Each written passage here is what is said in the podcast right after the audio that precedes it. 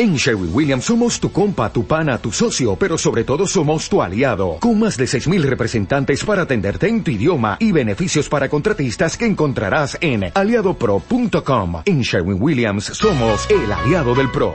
Bienvenidos. Esto es Clave 7.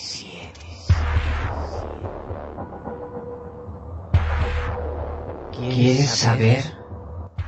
¿Qué son los ovnis? Luces en el cielo.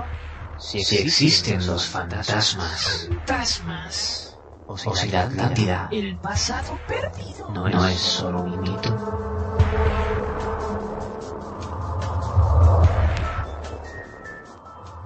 ¿Te atreverías a pasar la noche en una casa encantada? ¿Te atreverías? A viajar a las antípodas, a la casa del Yeti. Almas.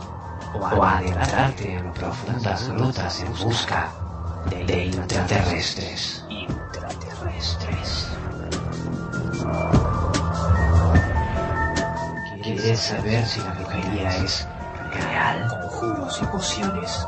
Si, si existe la, la magia. Realmente existen.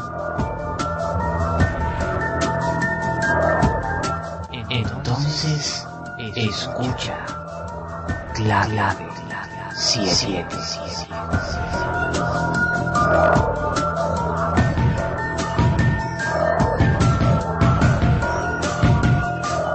Dirige Fernando Álvarez.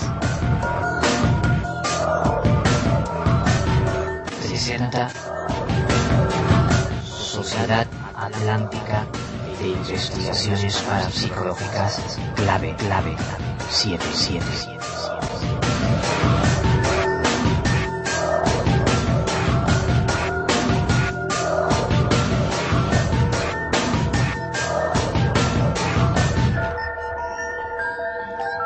La maldad no es algo sobrehumano, es algo menos que humano.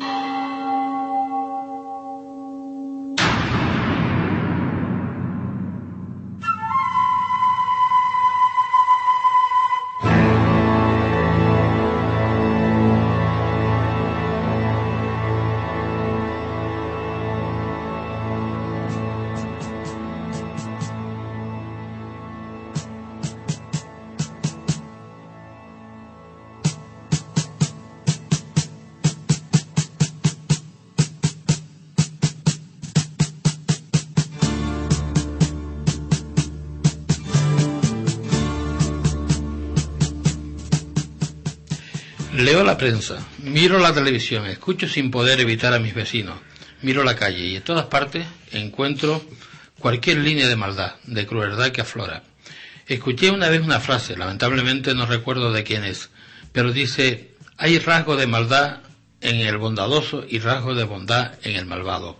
Solo que a veces siento y capto que hay personas que se aferran y gozan con implantar en sus vidas la semilla de la crueldad, de la maldad, del enseñamiento en otros otros que solo están, que nunca hacen daño, que son inocentes, que viven creyendo, siempre tra- tratando de hacer lo mejor.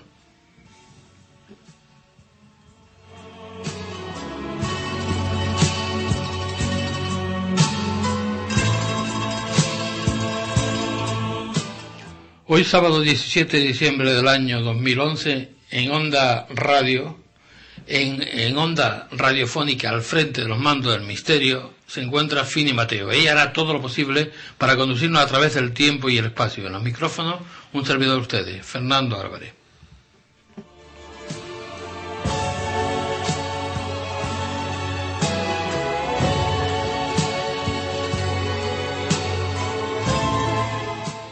Me acompaña el equipo de Clave 7, Ani Torres, Beatriz HG, porque nada más. Buenas noches a todos, bienvenidos. Hola, buenas noches. Buenas ¿Qué tal? noches. Quiero, quiero presentar también eh, como invitada que tenemos a, a Elba. Buenas noches, Elba Concepción. ¿Qué, qué tal? Muy bien, buenas noches Muy bien. a todos. Bueno, mm, primero, antes de presentar al invitado, quiero eh, poner las vías de contacto, que lo, que lo va a poner eh, Fini Mateo, que es la, la realizadora nacional de aquí de, de Onda, Radio Aguera, Onda 7. Venga, tú ponla. Contacta con nosotros. Envíanos un email a clave7radio@hotmail.es.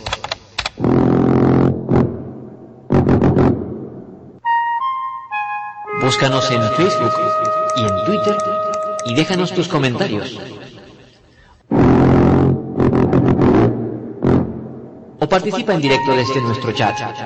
Accede a través de clave7.blogspot.com. Únete a nuestro equipo de investigación por una noche.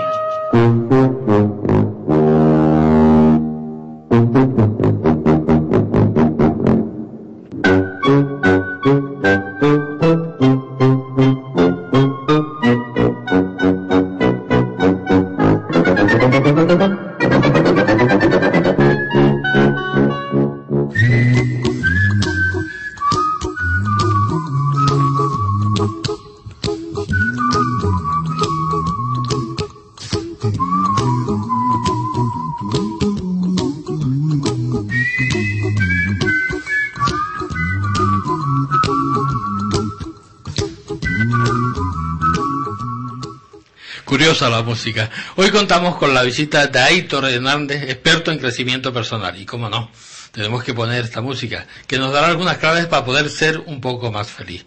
Buenas noches, Aitor. Hola, ¿Qué buenas tal? noches. Muy bien, la verdad. Me- nos va a hablar de crecimiento personal y de tantas y tantas cosas que nos estado hablando fuera de antena que nos tenías asombrados. ¿eh? Bueno, Bueno, a eh, me has dicho algunas cosas que prefiero no decirlo en antena, porque si no, no me queda nada.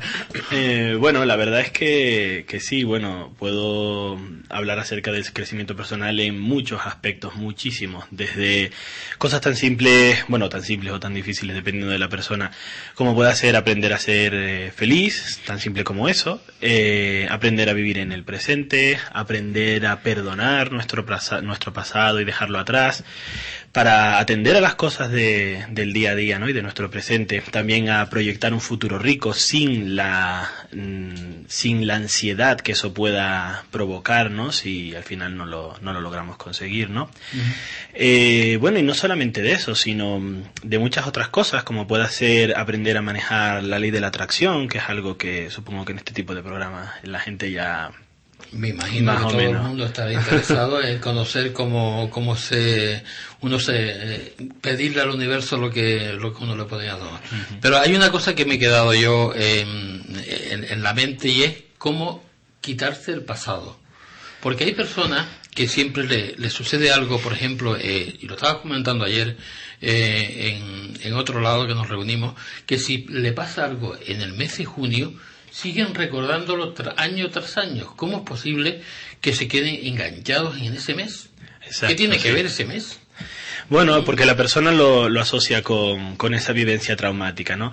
Hay una, hay una historia, una historia zen que refleja perfectamente este hecho, ¿no? Y es que resulta que habían, eh, bueno, pues había un maestro y un discípulo que iban caminando a la, a la orilla de un río y el maestro le iba dando la lección al discípulo acerca de la importancia de que los monjes tienen en no tocar a las mujeres, ¿no?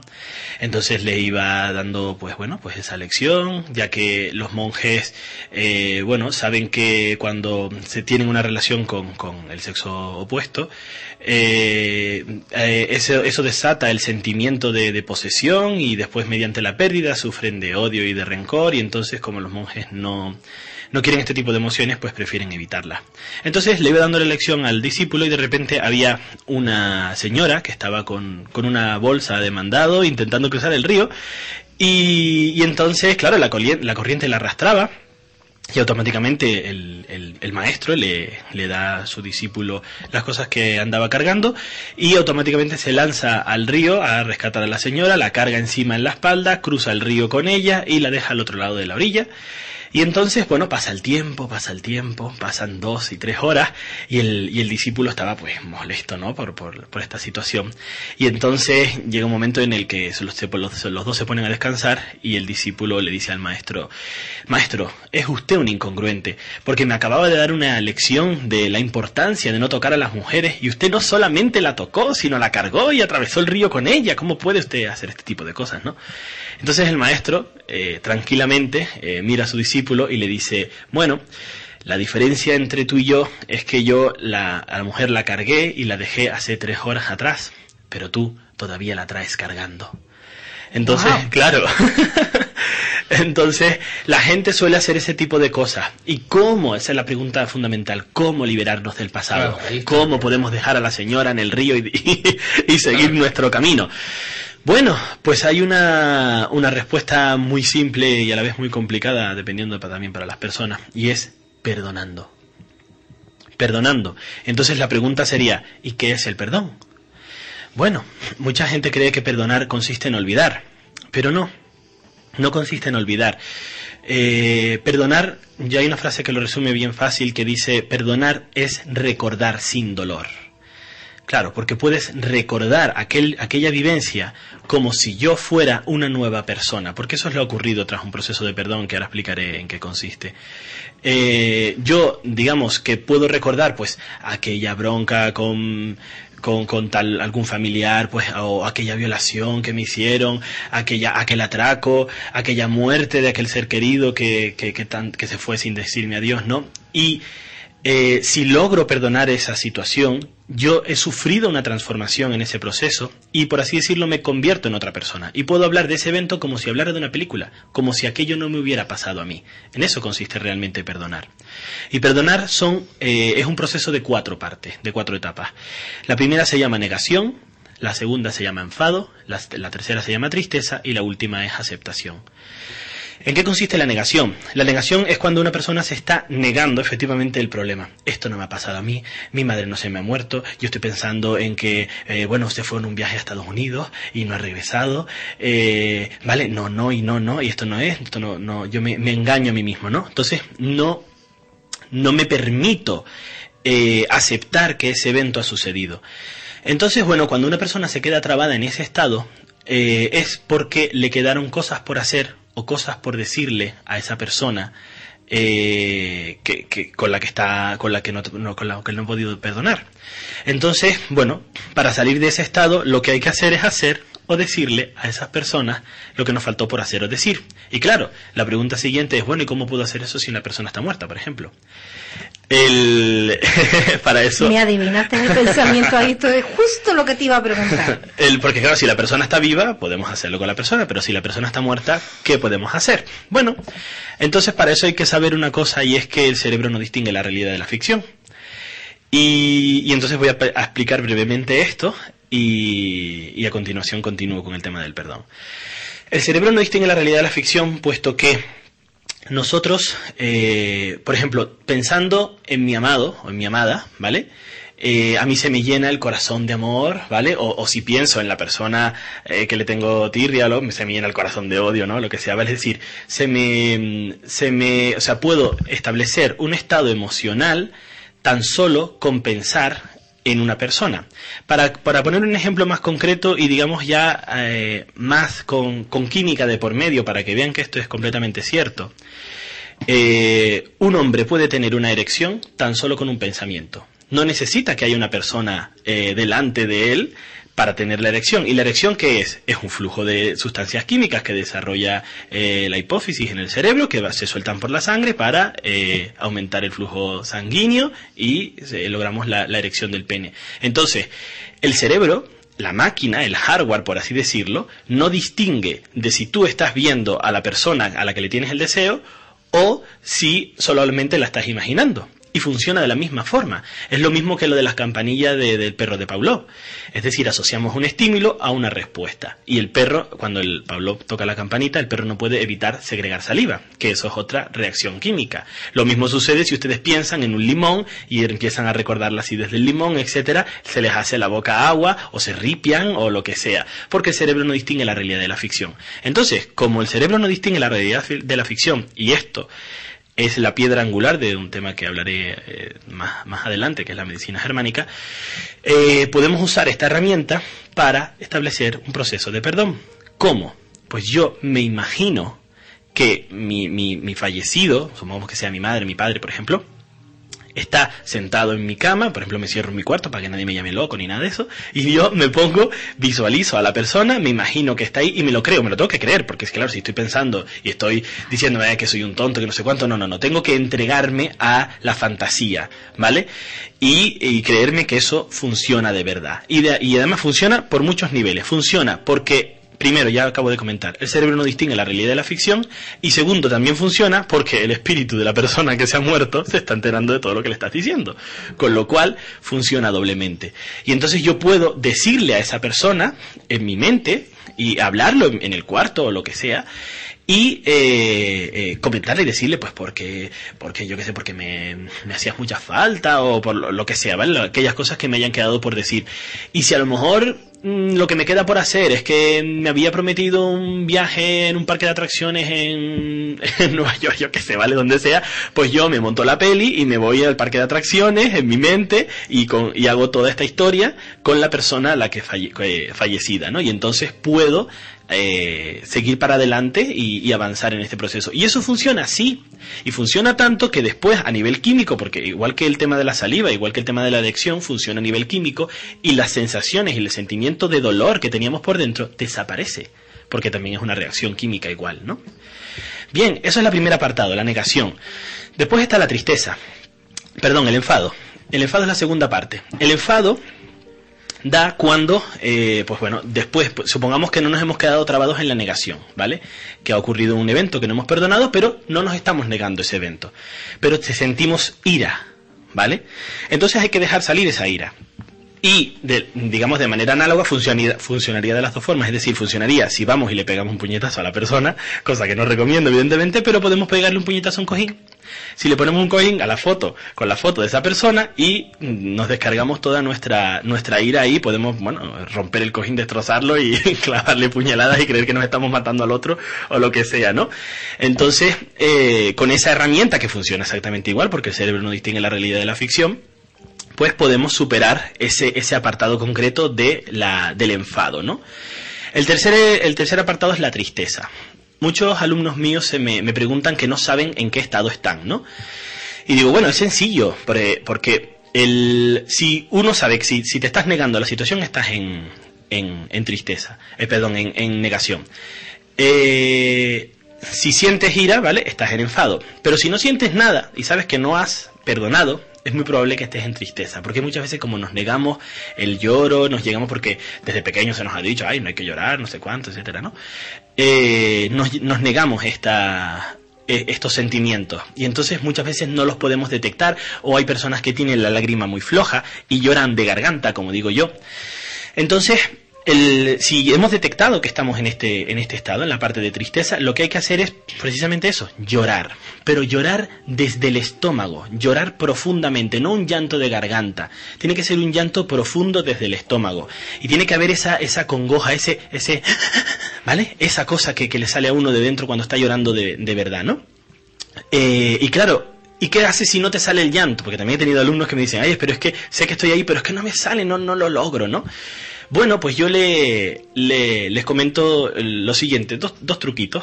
Uno es simple y sencillo, esto lo- lo hice yo en su momento, y es pedírselo a Dios.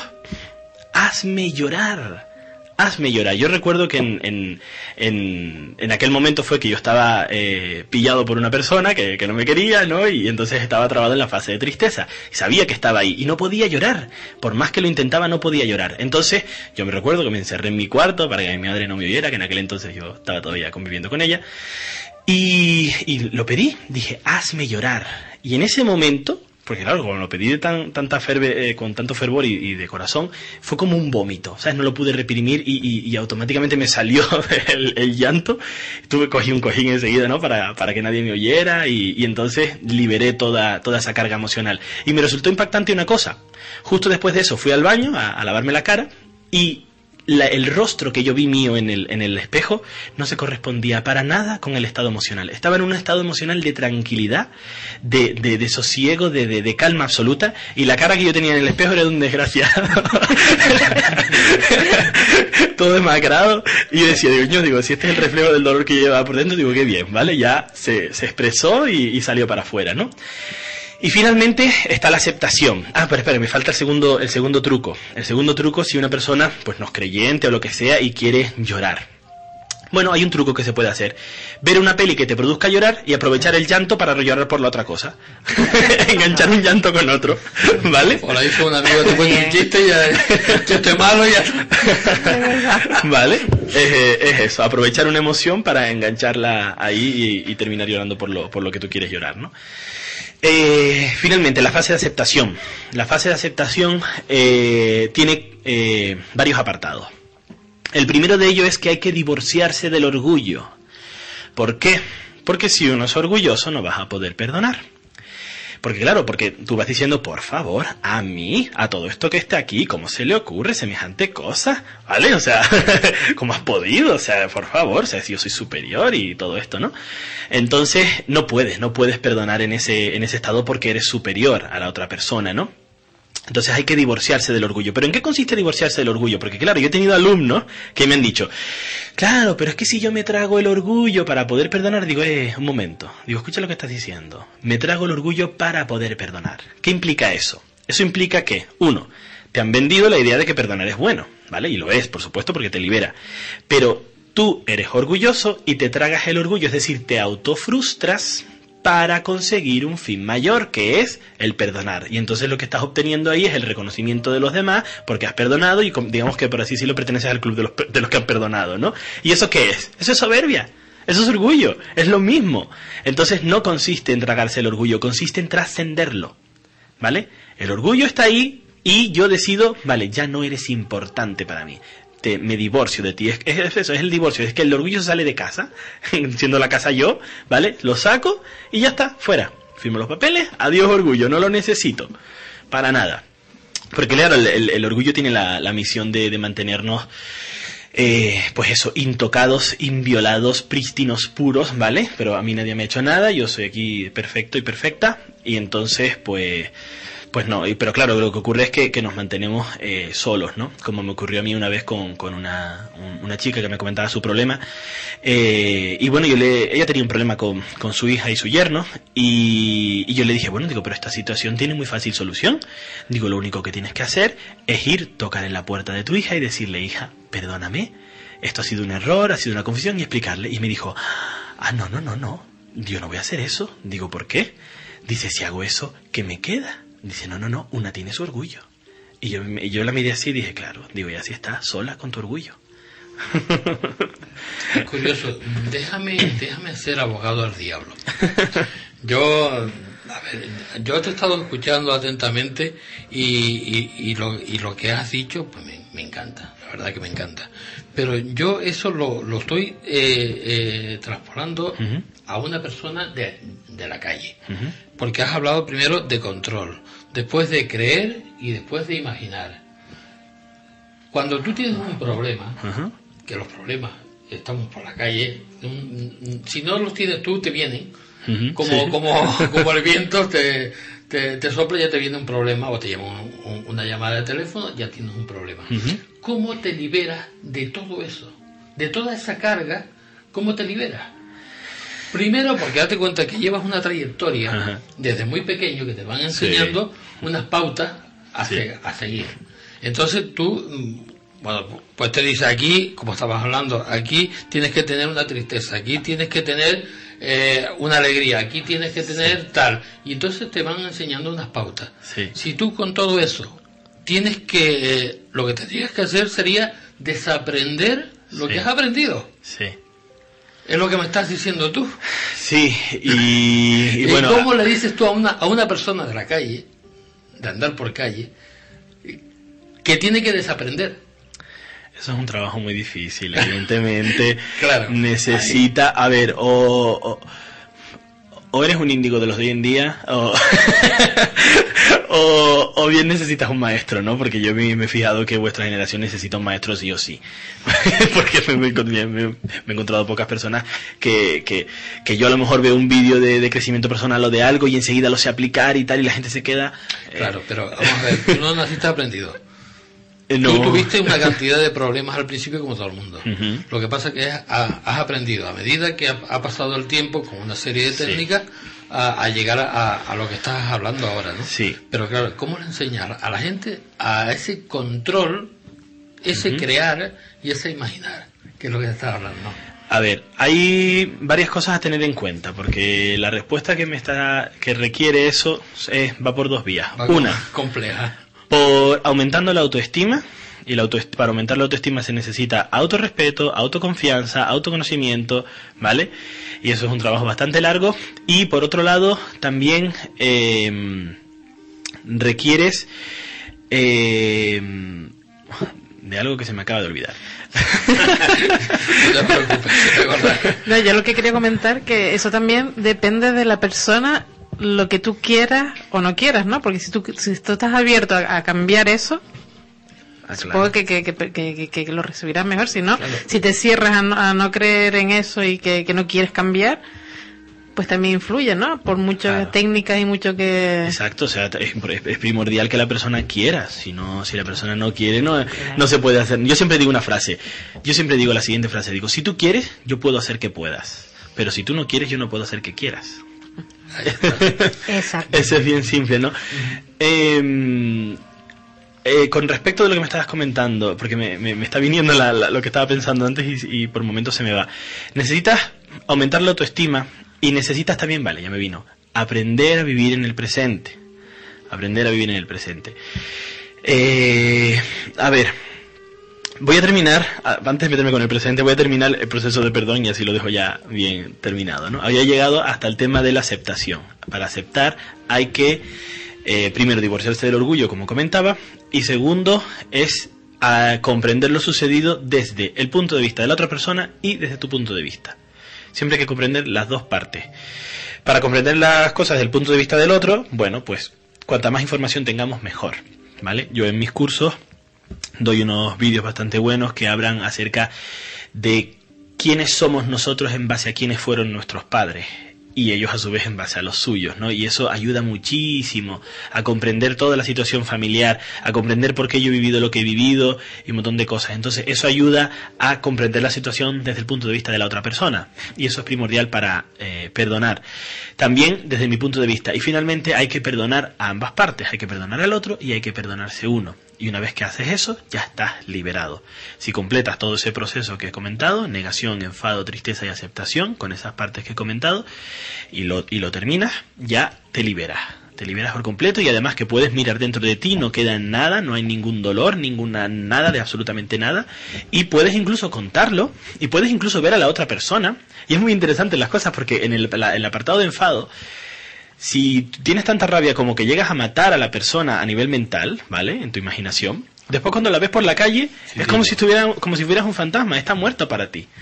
es súper interesante Digo, y ni te duele ni- mentalmente, ¿no? Sí, sí, mentalmente, por supuesto, porque si lo hacen de manera real tienen un problema. ¿Vale? Seguro. ¿Vale? Eh, con respecto del vivir el presente. Bueno, pues voy a contar otra fábula. ¿Vale? Eh, iba un monje eh, tibetano, siempre las fábulas vienen de allí, la, filosofía zen es muy importante. Eh, bueno, iba un monje tibetano y eh, iba por el bosque y se iba metiendo en su proceso de meditar. A medida que iba caminando por el bosque, el monje se iba más met- metiendo más en su proceso de meditar y de repente se da cuenta de que, de que estaba tan, tan subsumido en sí mismo que se perdió. Y entonces se da cuenta de que había un tigre que lo estaba siguiendo. Entonces el monje empieza a caminar mucho más rápido ah, y, el tigre lo, lo iba, lo iba persiguiendo hasta que, se, hasta que llega al borde de un risco. Al borde de un risco había debajo del risco el otro tigre que lo estaba esperando. Y entonces se da cuenta de que estaba en un grave problema. Por detrás de él había un tigre que venía persiguiéndolo y por delante de él había otro tigre. Y entonces el monje eh, desesperadamente busca a su alrededor para encontrar alguna solución. Y encuentra una fresa. Entonces el monje se detiene, coge la fresa, eh, la, la huele, siente la textura de la, fruez- de la fresa, se deja llevar por la emoción y la prueba con los ojos cerrados, tranquilamente. Y al rato, cuando el monje abre los ojos, descubre que los tigres se habían ido. ¿Qué pasó aquí? Bueno, esto tiene varias enseñanzas. varias enseñanzas. Y bueno, voy a, voy a comentar primero la, de, la, del, la del presente, ¿vale? Que es por la que la, la acabo de comentar. El, monje empieza en su proceso de meditar en el bosque. Dicho de otra forma, uno va por el día a día con los problemas cotidianos, ¿no? Y va caminando por el mundo, ¿no? Detrás te persigue un, un tigre, es decir, tienes todo un bagaje de pasado, de historia personal, de problemas que has tenido en el pasado, que son los tigres que te están, digamos, persiguiendo. Y delante de ti hay otro tigre, que son los problemas futuros, los miedos de lo, cómo sucederán las cosas, etcétera, etcétera. Pero tú dónde estás? Tú estás aquí y ahora. ¿Y aquí y ahora qué tienes? Una fresa. Cómetela. y ya después si después que venga el tigre y te coma, pero tú por lo menos te has comido la fresa. ¿Qué quiere decir eso? Que tú en el momento actual, aquí y ahora, todo está bien. Aquí y ahora todo está bien. ¿Dónde están los problemas? ¿En el futuro o en el pasado? Tengo un caso concretísimo para contar y eso me ha, me ha sucedido a mí. Yo estaba disfrutando con una persona de una velada muy estupenda y me llega un mensajito al móvil que dice, Señor Aitor Hernández, se le imputa por incumplimiento con la agencia tributaria. Wow. Casi me muero, ¿vale? Eso me suena.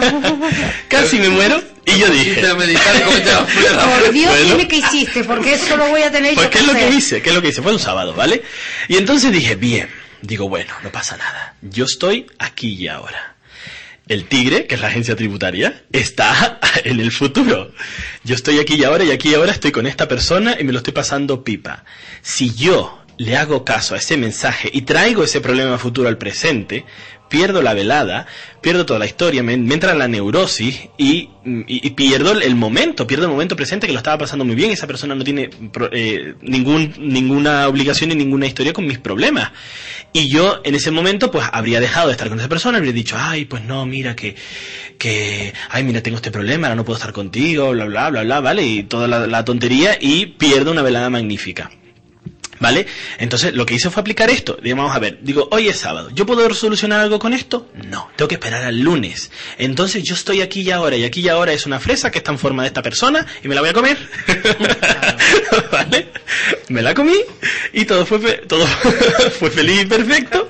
Disfrutar Y ya el está. presente, Disfruté del presente. quieres. Y ya después, cuando vino el lunes, dije, a ver, tigre, ¿qué tienes para mí? ¿Vale? y ya está. Y no viví amargado porque una, cualquier persona con, sin este conocimiento se amarga todo el fin de semana. Todo el fin de semana y, y ya no vive. No Creo que vive. la, la mayoría de las personas se está pasando hoy en día eso. Sí. Y principalmente las personas que no tienen, eh, no pueden pagar la hipoteca, no pueden darle de comer a sus hijos, se han Claro. quedado sin trabajo, eh, se han sido divorciados, separados, se han quedado sin casa. ¿Y, y dónde está el tigre y la fresa? se preguntarán. Bueno, a ver. El caso de, por ejemplo, mucha no- gente se preguntará eso, ¿no? Yo, lo digo, El yo caso de que iba a ser el abogado del diablo, ¿no? Que sí, que sí, que sí. Bueno, pero podríamos, tengo una idea, se me ha ocurrido una idea. Podríamos ir eh, eh, eh, en la cola del paro repartiendo fresas. Pues sí, sería muy bonito. Claro, pero... Y además, o sea, y al ánimo de ofender, sin nada de nada, ¿por qué no? Claro. Sí, y puede ser una fresa, pero puede ser cualquier otra cosa, Cualquier una conversación cosa. amena, Sí, señor. ¿no? Sí. Para distraer a esas personas Sí, también, sí, que, sí. que yo también puedo ser una de ellas que esté en la cola, digo yo. Pero es Un una cuestión, es una cuestión de, eh, como digo yo, de prueba y error. Yo eh, nací así, no, evidentemente. O sea, esto es una cuestión de aprendizaje. Esto es una cuestión de que te vayan pasando cosas en la vida y un día te coges un cabreo y entonces piensas a posteriori y dices, bueno, a ver si la próxima vez lo hago mejor, y hasta que llega el momento en el que, a base de repetición, las redes neuronales de mi cerebro se van reestructurando de una forma de tal manera que mi respuesta instintiva no es la de amargarme, de la, de amargarme sino es la de raciocinio. ¿Vale? Entonces yo en ese momento, ¿qué es lo que hice? Fue pensar y dije, pero claro, eso no se consigue de la noche a la mañana, claro que no, eso se consigue a base de palos, como digo yo. El, y yo pensé, digamos, a ver, yo estoy aquí y ahora, ¿puedo resolver algo? No. Entonces, ¿para qué coño me voy a estar amargando? Exacto. No tiene sentido. Entonces ya llegará el lunes y ya me comerán los tigres y harán todo lo que tengan que hacer conmigo, ¿no? Y como digo yo, digo, mira, si te comen los tigres cuando llegues arriba al cielo, le dices a Dios, mira, pues ¿qué quieres que te diga? Yo me lo pasé muy bien porque al menos me comí una fresa. Y viví. Exacto. y viví. Exacto. Entonces, en el caso de la hipoteca, ¿qué puede ser? Vale, la hipoteca es el tigre, ¿no? Que te va a comer a final de mes. Bueno, pues no hay que... eh, ahí está, se aplica la frase de no te preocupes, ocúpate. Porque si yo estoy amargado, preocupado, porque no voy a poder pagar la hipoteca, estoy invirtiendo un tiempo y de mi mente en amargarme la existencia, en generar una serie de sustancias químicas que al final me van a enfermar y eh, en lugar de, por ejemplo, hacer empanadillas y venderlas entre mis vecinos, por ejemplo, ¿vale? Tan simple como Buscar eso. soluciones. Claro, Soluciones. ocuparse. del Ocuparse problema. más que preocuparse. ¿no? Ocuparse del problema en vez de preocuparse por él. Claro, ocuparse en qué consiste? En hacer cualquier cosa. Saldrá mejor, saldrá peor, pero consiste en hacer. Y moverse. cuando ya no hay nada que hacer, Siempre hay algo que hacer. Bueno, si, hay, si cuando realmente has llegas, agotado todas las posibilidades y ya no puedes hacer nada pues más. te rindes y que te coma el tigre. Guau. eso es, eso es aceptar el miedo. Eso, eso es, mejor dicho, vencer el miedo a la muerte. Porque eso en ese sentido sería una muerte económica. ¿Vale? Pues, pues sí, pues acabé en la indigencia. ¿Y qué? Una vez llego ahí, tengo dos opciones. O me pongo y me hundo más en la miseria y me pongo en plan víctima y pobre de mí, bla, bla, bla, bla. O desde, desde lo más bajo, ya, o sea, ya no queda otra dirección en la que ir sino hacia arriba. ¿Vale? claro. Yo estuve así hace mucho tiempo. Hace mucho tiempo en el que yo pensé en el, en el suicidio. Nunca me llegué a, a plantear realmente suicidarme porque me quería demasiado. Pero sí se, me- se te plantea y dices, bueno, ¿y ahora qué hago? Entonces yo miré, miré a mi alrededor y dije, bueno, yo estoy en lo más bajo ya. De aquí solamente queda subir, ¿no? Y así ha sido. ¿Cómo, ¿Cómo llegaste a esa convicción? Desde que te tienes que subir. Porque, Porque mucha gente mira me a veía- alrededor y lo único que ve es precipicio. Mira, yo pasé de ser un chico que lo tenía básicamente todo, a probar todas las asignaturas sin estudiar, un, un coquito como se suele decir, era famoso, digamos, en mi instituto, la gente era tan odiado como amado, ¿sabes? O sea, eh, muy popular, tenía todas las personas que yo quisiera para mantener relaciones con ellos, eh, lo tenía todo, básicamente era un chico feliz, pues pasé de eso a suspender todas las asignaturas, perder todos los amigos, en, la, en, la, en la miseria básicamente que me quedé. Y incluso, bueno, yo tengo habilidades de Reiki, perdí mi habilidad de Reiki también.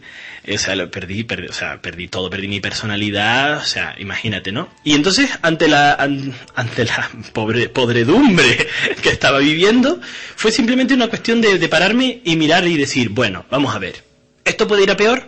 Pues no se me ocurre cómo. Tan simple como eso. No se me ocurre cómo puedo ir a peor. Bueno, fue a peor, ¿vale? Acabé en un calabozo, pero bueno, eso es otra historia. es otra historia que no voy a contar, ¿vale? Mm, Pero bueno, aún así en otro momento lo contarás. y pero pero bueno eh, aún así te digo una cosa o sea el, eh, recuerdo que, que en fin me, me estaban diciendo bueno a ver si se va a suicidar y te decía yo ahora digo si ahora estoy remontando esto del calabozo es un, es un, es un detalle en el, en el proceso no pero bueno me, me sirvió me sirvió aprendí bastante Estupendo. Ahí te- eh, mm, tú das clases de, de crecimiento personal, ¿no es así? Correcto. Eh, mm, ¿Para qué nos sirve a los seres humanos el crecimiento personal? ¿En cuanto a calidad o en cuanto a cantidad? Y qué quieres decir con cantidad Quiero decir cantidad de conocimiento o calidad de mm, espiritualidad, ¿no? O sea, Sí. lo que es la parte espiritual. no es más no es una o cuestión simplemente, mm, ¿para qué sirve el crecimiento personal? para vivir punto porque hay gente que no vive hay un montón de zombies muertos vivientes por Sí, por todos lados. Se podría decir que es eso, para vivir y para ser. No para parecer, no para tener, sino para ser. Y entonces, cuando uno sabe quién es, sabe lo que tiene que hacer. Y ya está. Es así de simple. ¿Y qué pasa? Que vivimos en una sociedad que nos enseña a tener. Y nos dice, tanto tienes, tanto vales, tanto eres. Y entonces miras a tu alrededor y dices, ¿yo quién soy? ¿Y ¿Yo qué hago aquí? ¿Y ¿Para qué sirve todo esto? ¿Y ¿Para qué me levanto todos los días a la mañana a trabajar, mediodía a comer, llego a casa, por la noche otra historia, el día siguiente lo mismo? La misma mierda todos los días. La monotonía todos los días, lo mismo, ¿no? Vale. Pero vamos a ver. Voy a hacer, voy a seguir haciendo el malo. Sí, sí. Porque aquí tiene a Bea que no, no, eh, ella siempre ha sido la mala, pero nunca lo, ahora, hoy está calladita. Vamos a ver, si tú vives en pareja, en pareja, mm, como muchas parejas que hay ahora en- nos están escuchando, y, y tú tienes eh, la autoestima muy elevada, estás muy bien, sabes por dónde vas, por dónde tienes que ir, el camino que tienes que seguir, y, y- y te enfrentas a todos los leones. Pero tu compañera está hundida en la, miseria. en la miseria. Co- eh, crea un mal ambiente a tu alrededor. ¿Cómo contra... mm, ¿Cómo con- eh, no me sale la palabra? Con- contrastas todo eso? Con, contrarrestas todo eso. Eh, gracias. Fin. A ver. Contrarrestas todo eso. Las decisiones voluntarias de los demás no las puedes controlar, evidentemente. Lo que puedes hacer es intentar que esa persona avance por medio del amor. Cuando hablo de amor no hablo de apego, hablo de amor universal incondicional. Hablo de que si yo le mi pareja se me viene todos los días quejando del jefe, por ejemplo, y yo le digo, pues deja el trabajo y búscate algo que, que, que sirva, ¿vale? Y si a lo mejor tenemos las suficientes, suficientes luces como para llegar a la conclusión de que yo no salgo de mi trabajo porque tengo miedo de no poder encontrar algo por ahí, ¿vale? Y entonces, en base a ese miedo, como decido no enfrentarme a ese miedo, porque a lo mejor no tengo el crecimiento personal suficiente, o como, y de hecho, te estoy contando esto porque digo que te estoy contando en realidad es el caso de unos alumnos que tengo, ¿vale? Eh, como en este caso, pues a lo mejor, pues que mi madre siempre me estuvo ninguneando, y niño, estate quieto, y no hagas nada, y no te muevas, y no sé cuánto, y entonces yo tengo que superar todos, todos estos miedos. Pero vamos, supongamos que no estás en mi curso y no tienes ni idea de estos miedos, simplemente sabes que no vas a salir de ese trabajo y prefieres aguantar a un jefe eh, que es explotador y que te ha recontratado por un, con un precio menor y tal. ¿Qué, tiene, ¿Qué debería hacer la otra persona? Amarlo.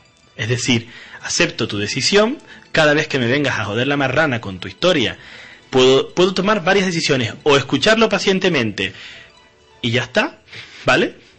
O decirle, mira cariño, ya hemos hablado de esto y no quiero que me estés eh, amargando a mí mi existencia porque a mí me van las cosas muy bien. Entonces resuelve tú tus problemas porque ya hemos hablado de esto y tú no quieres dar el paso. Ya sabes dónde está el paso que tienes que dar. Cuando tomes la decisión, yo estaré ahí para apoyarte. Que sepas que te sigo queriendo, pero no me estés jodiendo la vida. Como, como le digas eso, bronca segura. bueno, si estas cosas se dicen desde el amor y desde el respeto. No, yo te lo, te lo cuento porque te, te hago esa pregunta porque es lo, lo, lo, normal, lo que se ve en, en la calle hoy en día. Por eso te hago esa pregunta, no por otra cosa, ¿no? Sí, sí.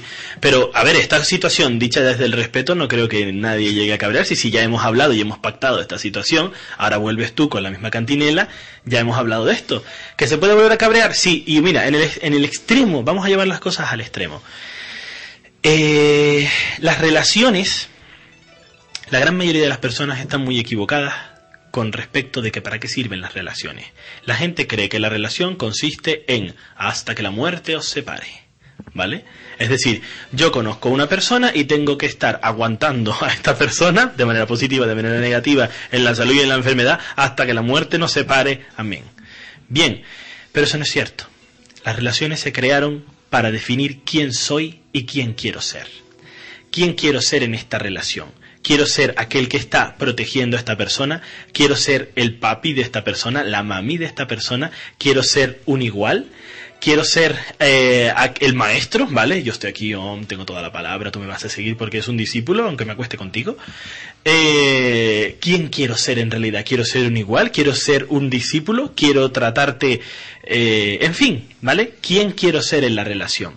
Y todas las relaciones están para evolucionar juntos. Porque la, la relación empieza en un estado emocional y termina en otro estado emocional. Y si ambos nos permitimos la libertad de dejar al otro libre cuando la cosa ya no vaya a prosperar más, entonces mm, se podría acabar la relación y pues Pues a las buenas, como he hecho yo otras veces, ¿no? Pero claro, para poder hacer esto necesitas ser una naranja completa. Porque si eres una media naranja, evidentemente vas a necesitar el otro cacho, porque lo necesitas para vivir. Y entonces no estamos hablando de amor, estamos hablando de apego. Porque cuando uno es una naranja completa no necesita a nadie para realizarse. Lo único que haces es elegir al otro para compartir y disfrutar tu felicidad. Estás regalándole a la otra persona tu felicidad, que ya tienes, que ya has conseguido y que no necesitas al otro para esa felicidad. En ese estado es donde las relaciones son más fructíferas. Pero claro, la gran mayoría de las personas viven en un estado comercial del amor. Es yo te doy a cambio de. Porque yo siempre defino el amor como yo te quiero porque o yo te quiero para. Por ejemplo, yo te quiero porque eh, le gustaste a mi madre y así yo satisfago de manera subconsciente el amor con mi madre. Yo te quiero porque pues tienes tales posesiones o porque está buenísimo, está buenísima, ¿vale? Y me puedo chulear delante de los amigos de mira qué pedazo de persona tengo a mi lado. Yo te quiero para no estar solo, para satisfacer mi necesidad de afecto y pertenencia, porque yo necesito que alguien me esté al lado mío, etcétera, etcétera. Luego, siempre que hay una necesidad, hay un negocio. Y en realidad la gente cree que se está amando, pero no, se est- están negociando. Y cuando uno de los dos incumple el contrato, bueno, ahí llega el jaleo, ¿no? Evidentemente. Y claro, y a pesar de los pesares, a pesar de que le hables a las personas acerca de lo que es el amor y acerca de lo que es el apego, sé que es muy difícil llevar esto a la práctica. ¿Por qué? Porque hay que empezar por la autoestima.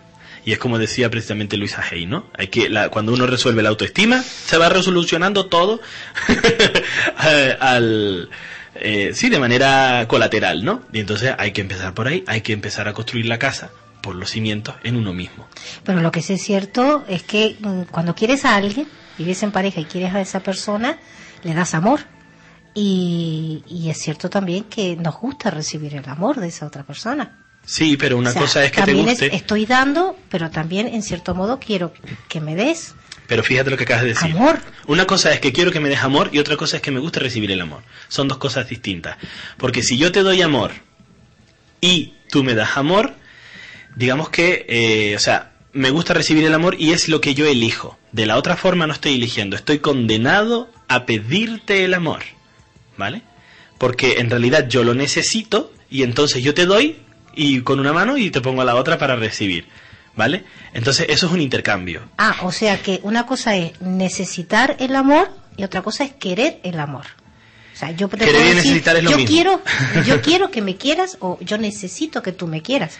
Ahí hay una diferencia, ¿no? No, no, no, querer y necesitar es lo mismo. Es lo mismo. Sí, Vale. cuando, cuando la- es una cuestión de, de elección, es decir, yo soy feliz en mí mismo y yo te regalo el amor. Si tú no me das amor, es que no me importa, yo te voy a seguir queriendo. Si tú me das amor, perfecto, ¿vale? Estupendo. Pero eso es lo que es verdaderamente el amor, eso es lo que se llama amor universal incondicional o amor crístico. Es yo te quiero y si tú no me quieres, ese es tu problema. Eso es lo que es el amor. Lo otro es apego. Es yo te quiero porque o yo te quiero para. Y si no me dejes porque me suicido. ¿Vale? O porque X.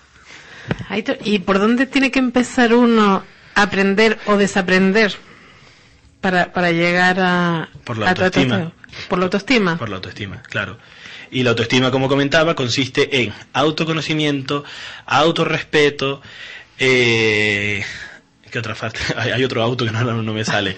El autoconocimiento consiste en eh, saber quién soy y hasta ahí. ¿Cómo se hace eso? Pues por medio de adjetivos. Pues yo soy altruista o yo soy egoísta. Yo soy, eh, pues me cabreo con facilidad, no me cabreo con facilidad y tener todo eso apuntado. Y una vez que lo tienes todo apuntado, lo miras y dices, pues sí, pues soy yo esto. Con todo, con lo bueno y con lo malo, soy yo y punto. Y si soy un cabrón, pues soy un cabrón. Y si soy buena persona, pues soy buena persona. ¿Y qué pasa? ¿Vale? Qué bien. Sentirte bien contigo mismo. Exacto. Sí, sí. Es decir, reconocer lo que eres. Reconocer lo que eres. Sí, y además que, que, que mucha gente, ay, porque tú... Eh, Es decir, que si eres lo que tú dijiste, de esa palabrita que tan bonita que dijiste, ¿cuál es la segunda parte? Porque, a ver, No, no, no, que a llegue a esa conclusión, dice, ¿y ahora? ¿Qué hago? tomas una decisión, pero quién soy y quién quiero ser. Es decir, ya sé quién soy, ¿vale? Soy un cabrón. Bien, Vale, perfecto. ¿ahora qué quiero ser? Ahora quiero ser, quiero seguir siendo cabrón o no. Exacto. Y ya está. Es decir, y, si- y si tomo la decisión de querer seguir si- siendo cabrón, oye, es una decisión respetable. Tendrá sus consecuencias, como todo en el universo.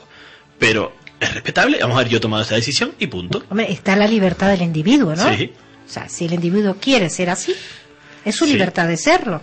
Sí, es que no hay más. Otra cosa es ser un cabrón inconsciente. Es decir, soy un cabrón, pero porque no lo he tomado la decisión y por resulta que, pues porque mi madre no me quería, o porque, yo qué sé, las palos de la vida, y resulta que en realidad lo que estoy haciendo es buscar el amor, y por medio de buscar el amor daño a la gente. ¿Vale? Eso sería lo que sería un cabrón inconsciente, ¿vale?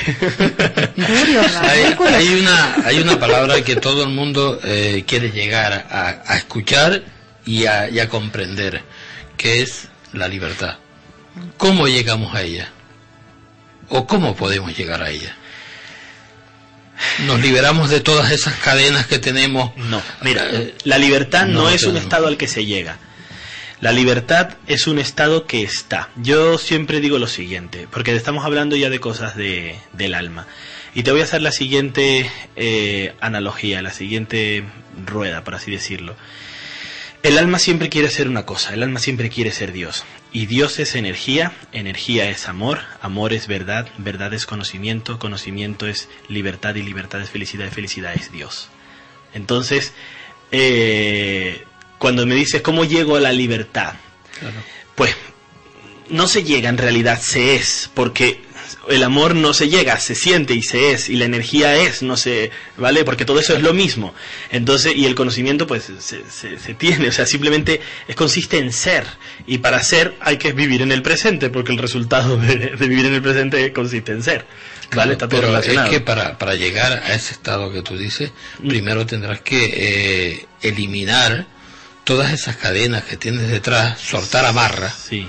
¿eh? y entonces intentar bueno, control, crear, creer en ti mismo y entonces ya decir, soy libre.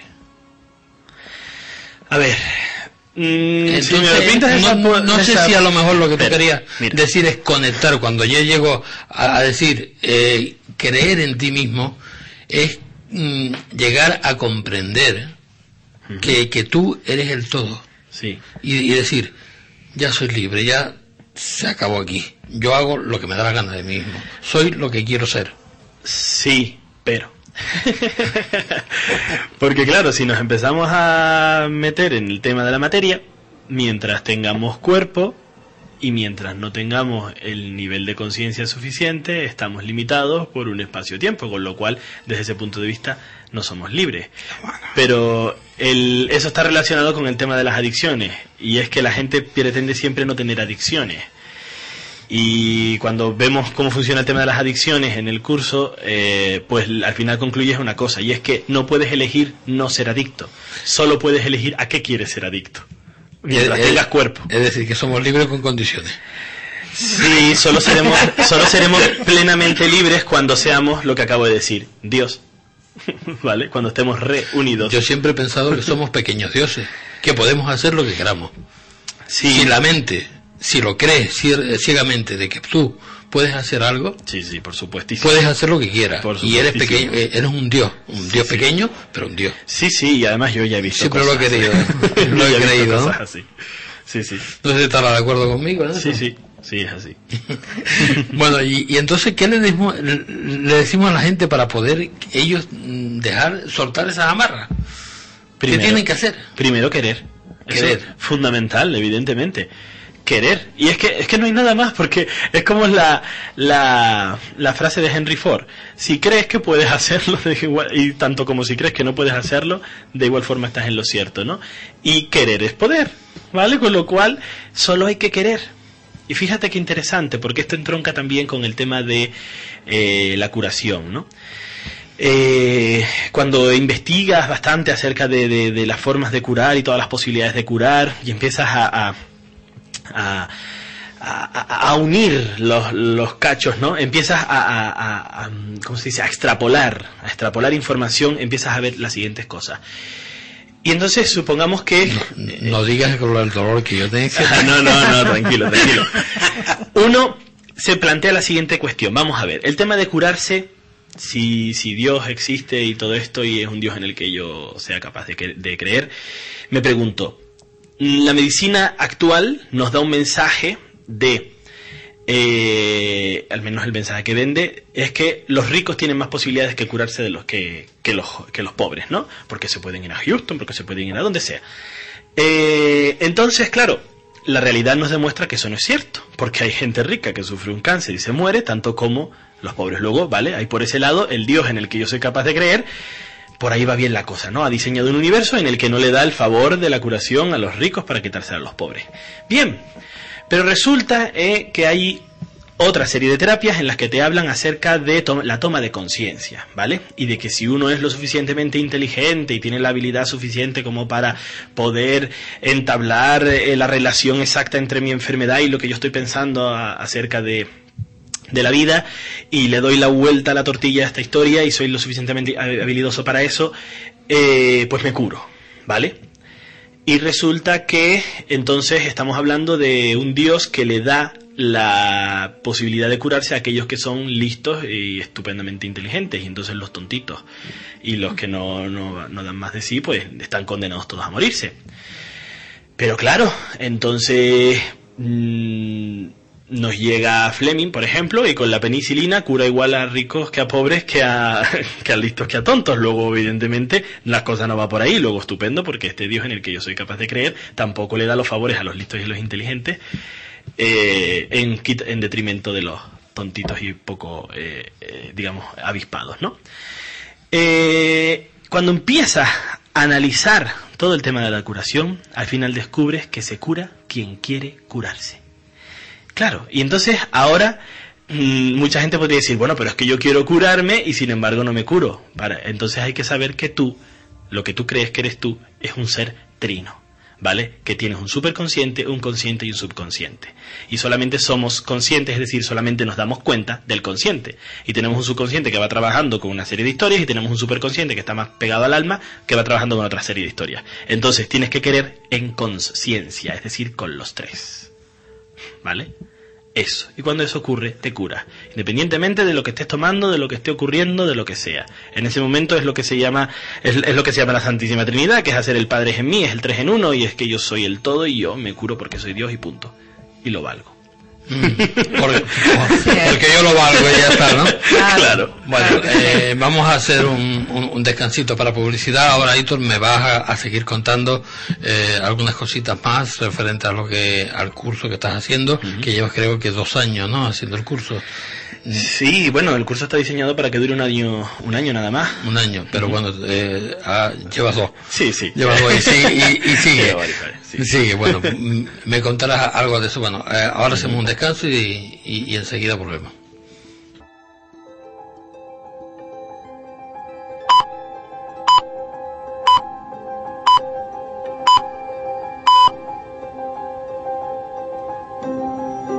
Revista digital Clave 7. Una publicación de la Sociedad Atlántica de Investigaciones Parapsicológicas Clave 7. Todo el misterio desde tu ordenador. Búscala en www.clave7.blogspot.com. Estamos en el aire.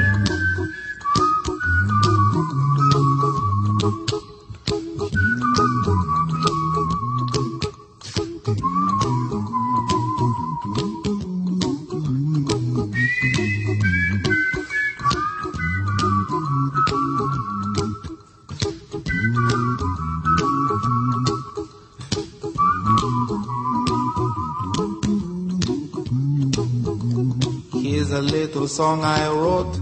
You might want to sing it note for note. Don't worry. Be happy.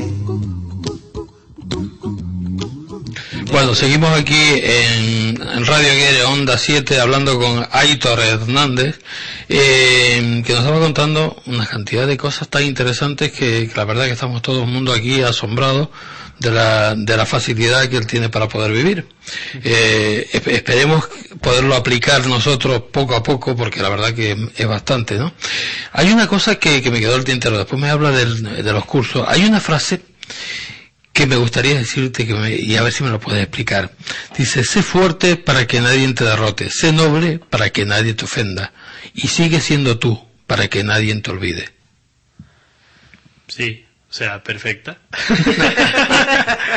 claro, o sea, ser fuerte para que nadie te derrote, pero claro, eso en un, en un sentido evidentemente metafórico, porque ser, ser fuerte en el sentido de ser íntegro, ¿no? Porque si uno sabe quién es, nadie puede derrotarle, pues a lo mejor con un insulto, con una palabra o algo así, ¿no?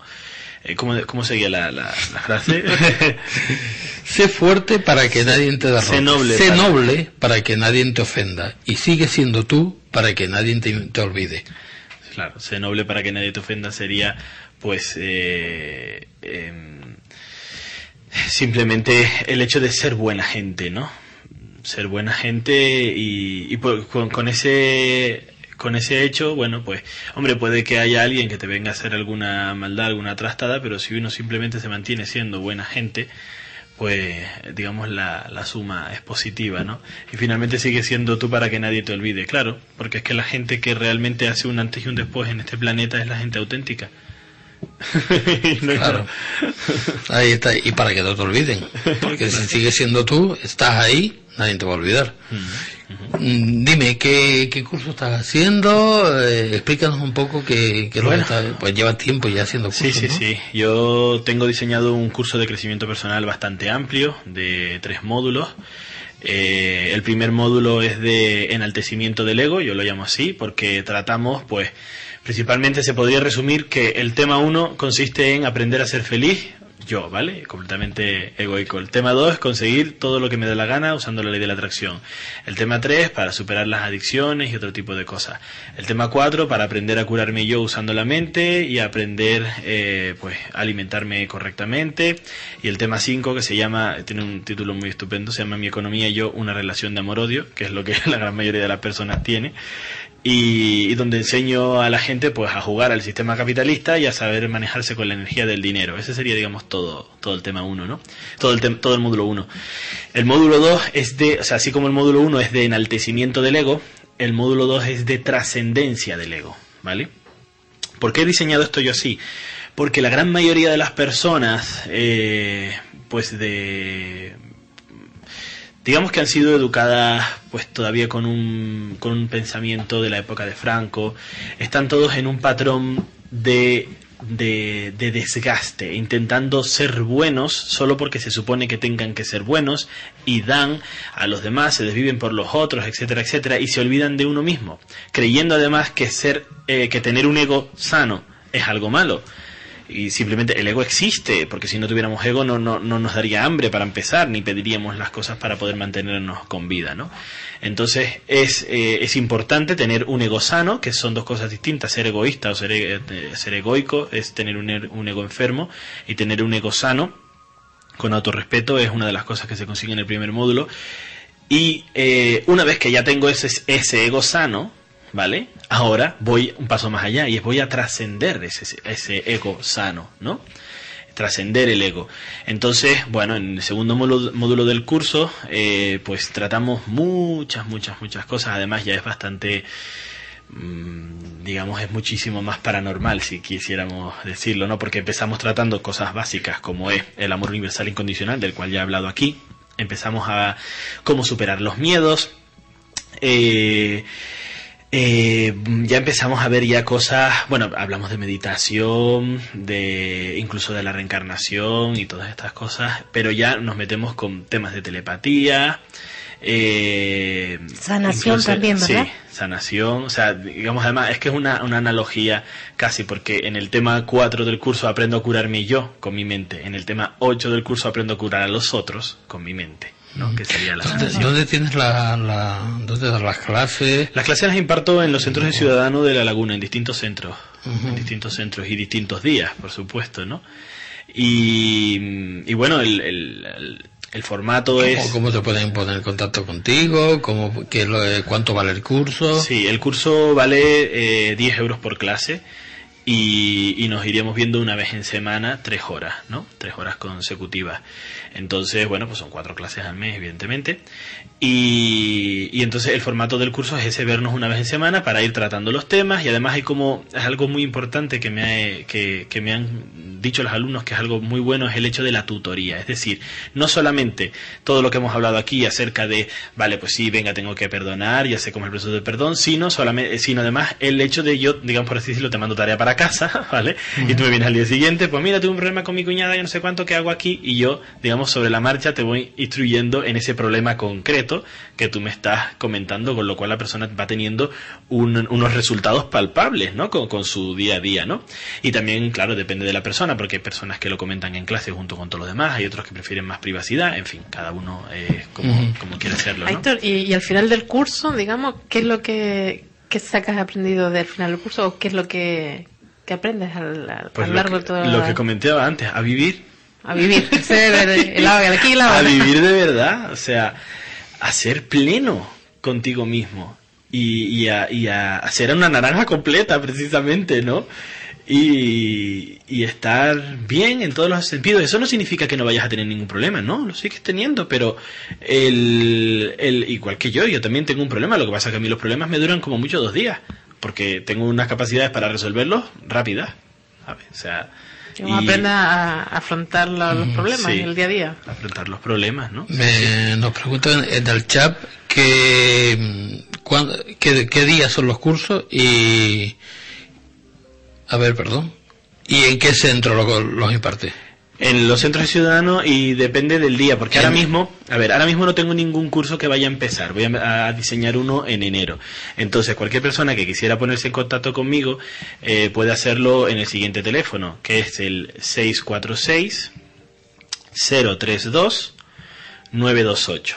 Y lo repito, 646 032 928.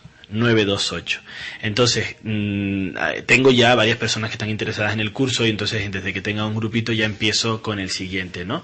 Y ya veríamos si en horario de mañana o de tarde, eso tengo que, que cuadrarlo porque tengo, claro, tengo la agenda, tengo que ver, ¿no?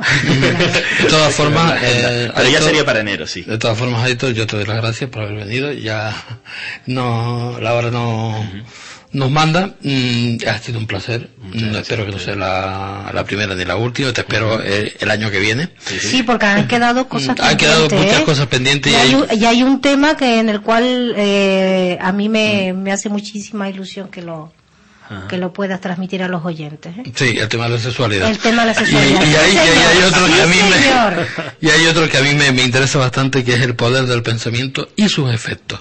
Mm. Pero y la y la medicina germánica, como me, me están apuntando. Todas esas cosas me las hablarás cuando cuando vengas el próximo año. Vale. Muchísimas gracias, ha sido un placer y eh, nada, muchas felicidades. Igualmente.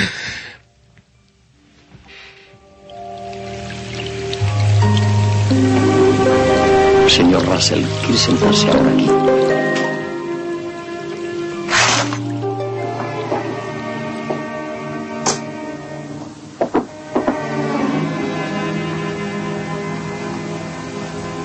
¿Quieres hablar con John? Nos dirás por qué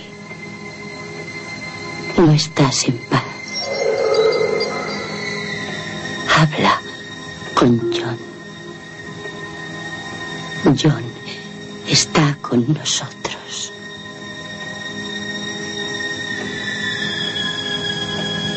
¿Qué quieres de John?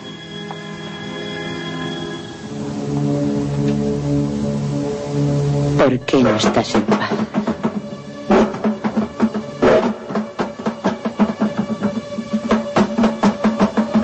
¿Por qué sigues en esta casa, Joseph? ¿Qué hay en esta casa? Háblale a John. John está con nosotros. ¿Cómo has muerto? Has muerto en esta ¿Por qué sigues en esta casa, Joseph? ¿Cómo has muerto? Joseph, has muerto en esta casa.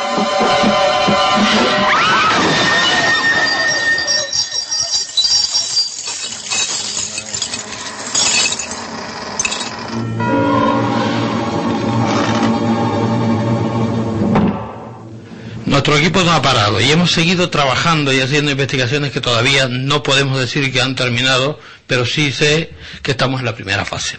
Intentaremos hablarles de nuestros avances adquiridos en las investigaciones realizadas. Hoy te- eh, me acompaña aquí en el estudio eh, Carlos Soriano, Buenas Belén noches. Díaz, buenas noches, y Anita Torri. Buenas noches a todos. Eh, vamos a empezar con el tema de eh, Abades, ¿no? El pueblo eh, fantasma de los leprosos. Estuvimos El- allí con Angie Freeman. Fre- Freeland. Freeland, la, la, eh, conocida medium irlandesa. Exactamente. Pues la, un- fe- la fecha exacta no la recuerdo. La fecha en la que subimos. Sé que estuvimos hace un par de semanas.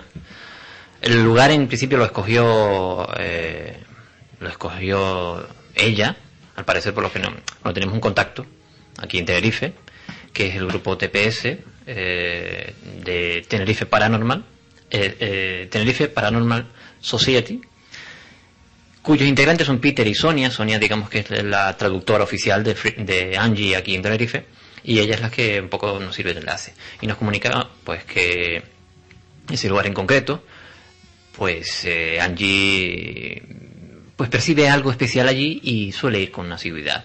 Nos comentó bueno, si queríamos asistir a una de esas sesiones que ellos hacían y bueno, fuimos a acompañarla. Para ubicar un poquito el lugar, el pueblo de Abades está en pues, la costa sur de la isla, aquí en Tenerife, si nos escuchan desde, desde Península. Ahora mismo es un pueblo eminentemente turístico, eh, pero en el momento en el que se construyó aquello, no, no había ningún pueblo.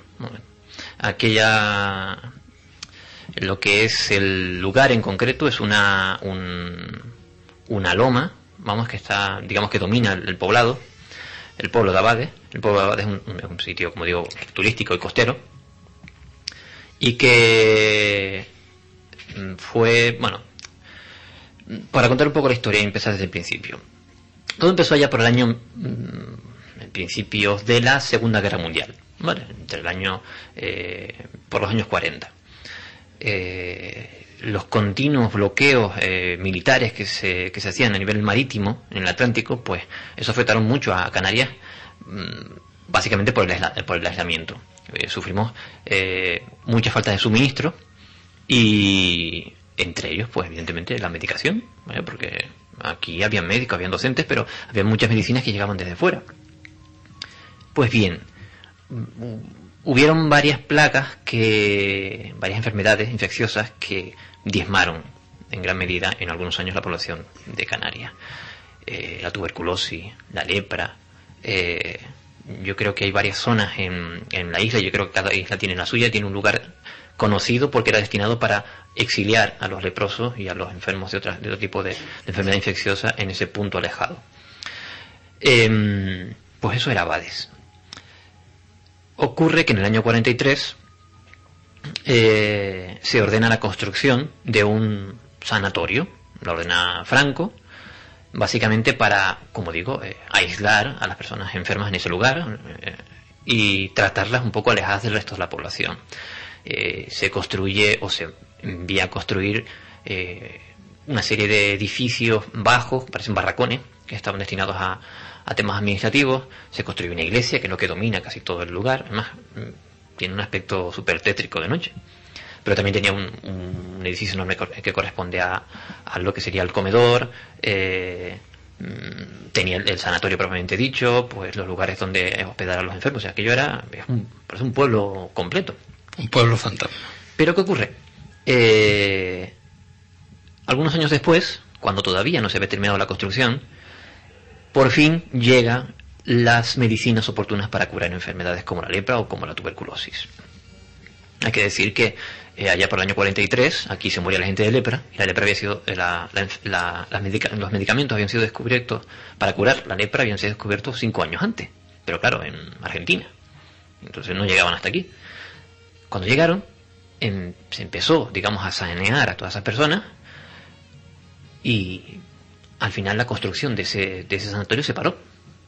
En realidad nunca se llegó a ingresar ahí a nadie, aunque la leyenda popular dice todo lo contrario, pero la versión oficial dice que allí nunca se llegó a ingresar a ningún enfermo, por tanto allí nunca murió ningún enfermo. Tampoco hubo ningún docente, ningún médico, ni nadie que pasara por aquellos pasillos. Simplemente se dejó parado. ¿Qué hizo Franco? Eh, toda aquella construcción tenía que usarse para algo. Pues le dio un uso militar. Y desde los años 40 hasta bien entrado eh, los años 90 fue, fueron lugares de maniobra para hacer la mili y para, para hacer diferentes tipos de maniobras militares. Hasta el año 2002, según consta por ahí, en que fue vendido un particular para una propiedad privada y bueno, ahora está como está, básicamente abandonado. Digamos que es un poco la historia del, del lugar en sí. Ajá. ¿Qué, ¿Qué, fue lo que, bueno, allí, que detectamos, que vimos, que, que sentimos? Bueno, empezamos porque hicimos un recorrido enorme por toda la, por diferentes localizaciones. Empezamos principalmente por Sí, por todas las estancias que había ahí. Nosotros fuimos en principio como observadores. Mm, Nuestro, nuestra misión era principalmente, eh, pues eso, observar, tomar datos, eh, monitorizar aquello y, y realizar un, un- reportaje. De hecho, estamos pendientes de, de- editar un, reportaje eh, de vídeo con todo lo que allí pasó. Llegamos al. eh, iniciamos, pues siguiendo a Angie, escogió primero la iglesia, es el edificio más sugerente si cabe. Es enorme, y encima con el gorgojeo continuo de las palomas que, que dentro se, se refugian de noche, tiene un aspecto algo tétrico. Pues escogió diferentes est- estancias. En una de las primeras en las que decidió entrar, en ese momento yo estaba haciendo fotografías en otro, en otro lado, estaba apro- aprovechando para ambientar el, lugar con, con, o sea, el reportaje que vamos a hacer con fotografías. Sé que en, en esa, en esa habitación en concreto ella empezó a entablar un tipo de contacto con la planchette. La planchette es un, para los que nos escuchan, son, es, un, es la Ouija originaria. M. Planchette inventó un sistema, allá por el año 1859 creo, un sistema para comunicarse con los espíritus, supuestamente. La planchette es un trozo de madera, con, tiene generalmente forma de corazón, y en el vértice más puntiagudo tiene un agujerito por el que generalmente se inserta o se coloca un, un lápiz. Esa, ese, ese tablero tiene un- una ruedita, yo lo he visto con ruedas, aunque el de ellos tiene una especie de puntas romas para que se deslice bien. El personal que practica esa sesión pone el dedito encima y aquello supuestamente se va moviendo y dibujando una serie de símbolos que sería, bueno, letras que sería el mensaje que esa entidad está dando. Pero bueno, yo creo que las chicas te pueden contar más o menos qué, fue, qué pasó en ese momento porque yo no estaba presente. Sí, eh, Belén. Pues sí, ahí estábamos. Y lo cierto que eh, esta mujer empezó a invocar al, al que se supone que, que un poco pues sentíamos allí, ¿no? Eh, al principio pues ella nos hizo una descripción, si mal no recuerdo, ¿no, Ani? Eh, de que era un señor, eh, dijo entre unos 40 o 50 años, ¿no? Por ahí en ese intervalo de, de ahí como que no, no, no era muy, muy alegre el muchacho. Estaba enfadado. Sí, estaba ahí un poquito mosqueado. Entonces, mm, es cierto que a la tercera, a la cuarta pregunta tampoco recuerdo muy bien, pero sí que pasó un intervalo de tiempo hasta que aquello, efectivamente, después de poner el dedo, ¿cuántos habríamos con el dedo? Como- Unos seis, Sí, seis, siete aproximadamente, porque la mesa era eh, pequeña, relativamente sí. pequeña. Pues llegó un momento que aquella cosa empezó a moverse eh, un poco contestando las preguntas de, de Angie. Y a mí me sorprendía porque es que apenas pusimos el dedo, o sea, la yemita de los dedos, ¿no? Y aquello se movía con fuerza. Y llegaba incluso pues a salirse de, la mesa. Si tú tienes más recuerdos, Ani. Sí, no, yo estaba por fuera, estaba con el, con, el sensor y con el termómetro. Y efectivamente, o sea, había pues un dos o, bueno, entre uno y dos grados de diferencia lo que marcaba la mesa que lo que marcaba fuera de la mesa, ¿no? A, a medio metro, incluso menos. Había una, una pequeña diferencia de cambio de temperatura. Y que además notábamos lo que estábamos ahí. Exacto, que ustedes también lo notaban. cambios muy bruscos. de Yo es que estaba más pendiente de eso, de, también- de controlar las Que también temperaturas. puede ser atribuible al hecho de que cuando nos uníamos en la mesa era mucha gente. Exacto, Y claro, el exacto. calor humano también se nota. Eh, a- hay que tenerlo en Sí, cuenta. Tras eso- sí estábamos. Tras Sí. eso, cambiamos de estancia y Angie se dirigió a, un, a una de las habitaciones más profundas, por decirlo así. Yo, yo pienso que se trataría de el futuro claustro de la, de la iglesia. Y allí dejó de lado la planchette y empezó a, eh, bueno, nos, pidió que rodeáramos la mesa, una mesita plegable que había llevado y, bueno, éramos como 10, 12 personas en torno a aquella mesa y el resto, o sea, tuvo un Andy, eh, tenías un sensor, eh, Ujú. yo estaba con mi cámara, Antun estaba con, con su cámara filmando todo, Ani tenía el, el- El sensor de, también de, de movimientos. Sí, y porque de- nosotros estábamos eh, controlando todo lo que era el, el movimiento de Pero aquello. me ¿no? gustaría que escuchasen un pequeño audio, un pequeño corte, para un poco para ilustrar el momento, para que escuchen más o menos cómo, cómo fue la situación. Llévasela, Angie. Come on, walk it over to me, darling. Bring it over to me. Come on, you can do it. Come on, sweetie, bring it over to me. Come on. Come on, my darling, you can do it. Ooh, that's it. And now. Venga, ah, hey, hey, hey, hey, hey. Turn around, turn around. Dale vuelta. Yeah, yeah, yeah, yeah, yeah, yeah. Gracias, gracias, muchas gracias. And again. Otra vez, otra vez. Quería la And again. Quería tu mano. Bien. Quería la tu mano a ti, ¿eh? Estaba puso Peter la mano, pensaba que yo era... Quería la mano. Que se relaje. So if you want to do it more, or we can move on to another place. Vamos a movernos a otro sitio y después si queréis seguimos haciendo lo de la mesa en el Bueno, Carlos, esto, esto fue eh, cuando la mesa se estaba eh, moviendo. Esta fue una de las ocasiones en las que la mesa llegó incluso a volcarse. Varias veces, Sí. más de una vez. Eso que, que llegaron a escuchar, eh, claro, de ese holgorio, porque éramos como seis personas eh, sobre la mesa, digamos, con los deditos sobre la mesa. Con la yema de los dedos, eh, que no había nada porque desde que empezó a moverse la mesa, todo el mundo cogimos las linternas, las cámaras y todo y nos pusimos debajo de la mesa. Sí, mirando por debajo. a ver Por debajo, a ver quién estaba moviendo aquello. Se estaba poniendo un pie así como a la, eh, a la y sordina. mirabas pero a no. cada uno a ver si alguno está haciendo más fuerza que el otro. Que Sí, no, sí. Que, que estamos todos rozando la, la mesa prácticamente. Y, y claro, ese, esa alegría inicial era porque aquello se movía. Se movía y, y bastante rapidito, ¿eh? Hasta que de pronto hizo flum y se cayó a un lado. Aparte de que Angie nos comentó que había que como que motivar al espíritu, que cuantas más veces se, se oyera, come on, venga, mueve, ven, como que el espíritu también cogía esa fuerza, ¿no? El supuesto Mm. espíritu que había por allí, y, y, y realmente aquello se movía a una velocidad, con una marcha flipante, ¿no? Para seguir un poco, porque fue, fueron pasando muchas cosas. De ahí, eh, Angie decidió cambiar de, lugar, nosotros la seguimos y nos fuimos a un, no sé qué, un edificio bajo, con era una, un pasillo enorme lleno de habitaciones. Aquello era una especie de, creo que eran oficinas o futuras oficinas. Angie escoge, eh, ella, eh, Angie escoge un, primero escoge un punto determinado de la, del, del- de todas aquellas habitaciones, que es la habitación del fondo, el fondo a la derecha, por decirlo así, la última de todas. En ese momento eh, no utilizamos mesa. Eh, estábamos parte del equipo de, de Angie. Estaba Angie, estaba Peter, estaba Keith, el marido de Angie, y los dos chicos estos que vinieron también con nosotros, británicos ellos, que no recuerdo su nombre, lo siento. Em, Belén, Belén, estaba Annie, estaba Antunes y un servidor.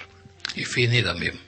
Cierto, Fini también. Bueno, hicimos un, un coro, Angie se puso en medio y, eh, bueno, pero en ese momento eh, Fini no estaba. Eh, Ah, eh, eso era en la habitación del Sí, fondo. en la habitación del fondo. Angie se puso en, en medio, apagamos todas las luces y, bueno, Angie empezó a, a pedir a esa supuesta entidad, quien quiera que estuviera allí, a que tocara a alguno de nosotros. Vale. Eh, bueno, pidió, porque bueno, iba pidiendo, yo chapurré un poco el inglés, no es que lo hable muy bien, pero algo sí entiendo, que eh, levantar alguna, nosotros, bueno, hicimos un coro, pero nos agarramos de las manos, vaya, y ella lo que solic- solicitó era que mm, levantara alguna de las manos de los presentes, vale. Bueno, yo tenía a mi derecha a, un, a uno de los británicos, un señor enorme, porque era altísimo, y además tenía una mano bastante grande, y a mi izquierda tenía Antunes. Nosotros teníamos la- los ojos cerrados, ¿vale? Yo mm, procuré relajar completamente los músculos, un poco para, eh, hombre, si, si el espíritu el que sea, vamos, mi hermano, como mínimo quiero saber si, si Sí, no soy claro, yo, vaya. claro. Bueno, yo solo puedo decir que eh, mi brazo derecho comenzó a elevarse. No sé, yo no lo elevaba, fijo. Lo que no te puedo decir es si lo estaba haciendo el británico que estaba al lado mío. Pero no notaste la presión que, No, aquello que él te lo subía. se fue el elevando. No, yo no, no, no, simplemente se fue elevando poco a poco. Es que la sensación era rarísima. Mm. Y aparte, previo a eso, ¿recuerdas, Carlos, que estaban los dos chicos británicos con las varillas De radiestesia, radiestesia? Y, y es que era una flipada, porque es que además uno de ellos me las puso en las manos, porque una de las preguntas que contestaron con las varillas, eh, le preguntó, ¿en qué esquina estás? ¿O estás en, en algún sitio en concreto? Y, la- y las varillas, las cuatro, hicieron raca a la esquina de, de nuestra derecha. Y cuando terminaron de preguntarme, uno de los chicos me dejó las varillas. Yo, primera vez que toco unas varillas de estas. Y es que le volví a hacer la misma pregunta y yo, venga, prueba, prueba. Y aquella varilla hacía ¡za! A la, a la derecha, giraron, pero de una manera. Y ya luego fue cuando hicimos el corrillo. Y antes de lo de las manos, que a mí también se levantó a la derecha, tampoco sé si fue el británico, el británico que tenía al lado, pero no, o sea, era un impulso rarísimo, ¿no? Y me acuerdo que una de las veces que ella pidió que tocaran, eh, había un frío en nuestra esquina, no hacía ni... Y a mí el fleco, o sea, se me cruzó el pelo, o sea, tuve que soltarme las manos y enderezarme el flequillo y seguir. Y, y ya ni cuenta tú, porque ahí Y, no, y un la- frío y- lo mío fue que en, en un momento dado, eh, bueno, ella estaba pues intentando invocar a esa presencia y tanto cuando empezaste tú a tener el frío, yo también empecé a tener frío, pero en los pies. Y de repente eh, el frío, bueno, yo decía, bueno, esto es frío normal porque claro, una habitación, eh, la- había ventanas, pero las ventanas estaban abiertas, o sea que aquello no, no tenía nada sino los huecos.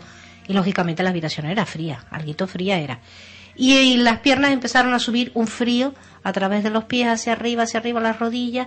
Y luego lo típico cuando tenemos, empezamos a tener ese frío y te empiezan a temblar las piernas. O sea que, cuando te empiezan a temblar los dientes, ta, ta, ta, ta, ta, y claro, llegó un momento que yo ya no controlaba mis piernas, porque las piernas se me movían. Ahora, eh, esa supuesta presencia que veía era la que eh, me estaba moviendo las piernas o era el propio frío que yo estaba sintiendo. Debo decir con honestidad que no lo sé. Solo sé que mis piernas se estaban moviendo. Para, para seguir con el relato, eh, porque digo, pasaron muchas cosas, la noche fue bastante larga. Después de ahí, salimos hacia afuera, en el, en el mismo barracón, por decirlo así, y nos quedamos en la zona, eh, algo que parece el porche, una zona eh, que estaba con techo, pero que estaba fuera del, de lo que es el pasillo ese enorme. Allí colocaron otra vez la mesa y en esa ocasión nos pusimos mucha más gente. Hecho, yo también me puse ahí a tocar, los- a poner los deditos sobre aquella mesa. Y, bueno, pasaron cosas como, tenemos un, un corte de audio, que lo extraje, son, en realidad son tres minutos, pero yo me extraje algo menos, un minuto y algo, pero quiero que lo escuchen. Oh, here? Around? Here? Come on, come on. Here?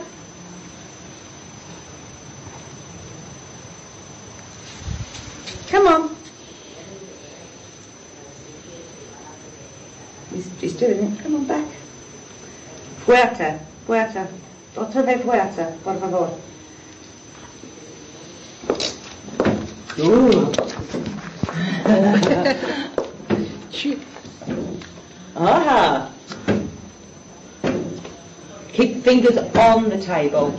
That's it, gently. Que toques la madera, Que la toque, que toque. aunque sea levemente. Can you do it stronger? Fuerte. Fuerte. Bailando. Más rápido y fuerte, por favor.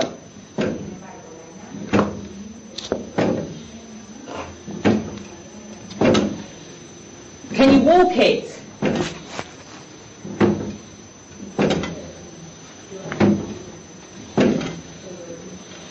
Walk it over to me, here. Bring it to me here. Come on. Walk it. Bring it over.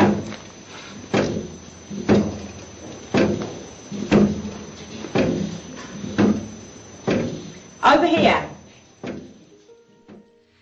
Bueno, eso que escuchaban, esos golpecitos, eh, era la mesa. estuvo un total de, y lo tengo calculado porque tengo el audio, tres minutos dando bote como si estuviese caminando. Y éramos seis, siete personas. Bueno, no éramos- en ese momento no éramos tantos, unas seis personas. Eh, con los deditos encima. Y oye, mi- yo veía como mis dedos, eh, eh, o sea, no hacían ningún tipo de pre- de presión. Yo no hacía otra cosa que mirar con mi linterna, que la tenía aquí, la típica linterna estas de minero, que De bueno, minero, cabeza, sí. apuntando a las manos de todo el mundo y digo, y aquella mesa estaba dando tumbos de un lado a otro como si estuviese caminando. Y ahí se pegó, te digo, tres minutos. Aumentaba de intensidad, volvía a parar, volvía a aumentar. Aumentaba. Sí. Y en ningún momento, eh, no sé, no, no sé hasta qué punto eh, se, mm, vamos, se ponía presión en alguien, digamos, imprimía presión en sus dedos como para mover Yo no lo vi. Yo el tiempo que estuve allí enfocando y grabando aquello, no vi ninguna presión en los dedos porque hasta incluso estaba dándole vueltas a todo el mundo. Me estaba, eh, me, arrodi- me arrodillaba, le daba vuelta a la gente, daba vuelta a la mesa, mirando y contemplando los dedos y yo no vi nada y aquello se movía y, a- y ahora, ahora que estaba viendo, eh, escuchando el audio, me estaba dando escalofrío. Vamos a ver, estando allí no le daba hasta incluso, no le daba tanta importancia. aquello se movía, no te- pero ahora es que digo, bueno, en la mesa, No te se movía. Sí, éramos que tantos. estabas más pendiente, ¿no? Del tema de la curiosidad. Sí. De, de ahora que recuerdas, ¿no? Vivencias todo más fuerte, ¿no?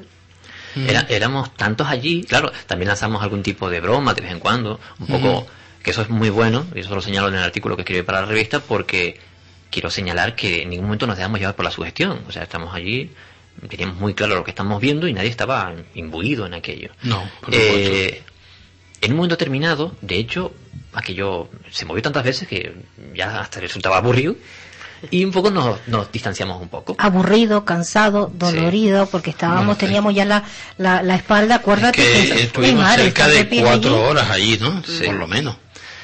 Y por concluir un poquito con la mesa, porque todavía nos queda un audio que quiero que escuchen. Eh, que nos queda escasamente 10 minutos. Eh, en, en un momento determinado, yo recuerdo que me, me alejo. mm, Un poco a preguntar al resto de las chicas y al resto del personal que estaba allí sus impresiones. Y. porque me gusta conocer un poco las, la- las impresiones del, resto del equipo. Porque me sirven para luego para relatar el, artículo. Y en un momento determinado oigo un, una especie de holgorio y volvemos de nuevo al lugar en el que estaba la mesa. Allí estaba Antune, Juan Carlos Antune, eh, que había dejado la cámara a un lado, lo- los, equipos. Eh, Fini Mateos, que ahora mismo está en realización, y Sonia, la que comenté, Sonia de Arcos, que es nuestra el, nuestro enlace aquí con, con Angie. Estaban los tres, aquella mesa estaba girando sobre una pata, y estaban los tres como bobos casi, tratando de mantener el equilibrio girando alrededor de la mesa. Tú decías, pero... Ah, resultaba, resultaba hasta casi cómico, por eso estaban riendo, porque estaba aquella mesa girando y yo tratando de seguirla para que no se, no sé, para que no se le escapara o yo qué sé. Después de ahí, todo, todo esto que estoy contando eh, está relatado en un artículo con fotos que están en el, en el último número de la revista digital Clave 7. Em, después de ahí, nos fuimos a otra zona. Angie escogió otro lugar, un caserón enorme. Tenía, aquí parece un laberinto por dentro. Que por el aspecto eran salones grandes, yo diría que aquello era un comedor. Daba la impresión, además estuvimos explorando Sí, Annie y yo por una allí. cocina enorme. una cocina. algo que parece una cocina, baños y no sé qué. Vale. Angie escoge un, rincón determinado del primer salón que encontramos. Bueno, eran como varios salones, pero uno que estaba, ese estaba al suelo cementado, los demás eran Sí, arena. céntricos allí. Sí. Y escoge un rincón. Y ese rincón, mira, yo me pongo a hacer fotos alrededor, pero allí se, eh, se reúnen eh, pues casi todos. Y al mismo tiempo teníamos los sensores eh, que detectan cualquier tipo de alteración electromagnética. Ellos llevaban los suyos, que lo utilizamos durante toda la noche, y nosotros llevamos los nuestros. Y en un momento terminado de la noche, eh, a una de las eh, preguntas que hizo Angie, eh, porque trataba de comunicarse con algún tipo de entidad, pasó una cosa curiosa. Vamos a escucharlo en un audio. Este audio fue grabado con una grabadora analógica, por eso el audio es diferente, no es muy limpio. Vamos a, a escucharlo.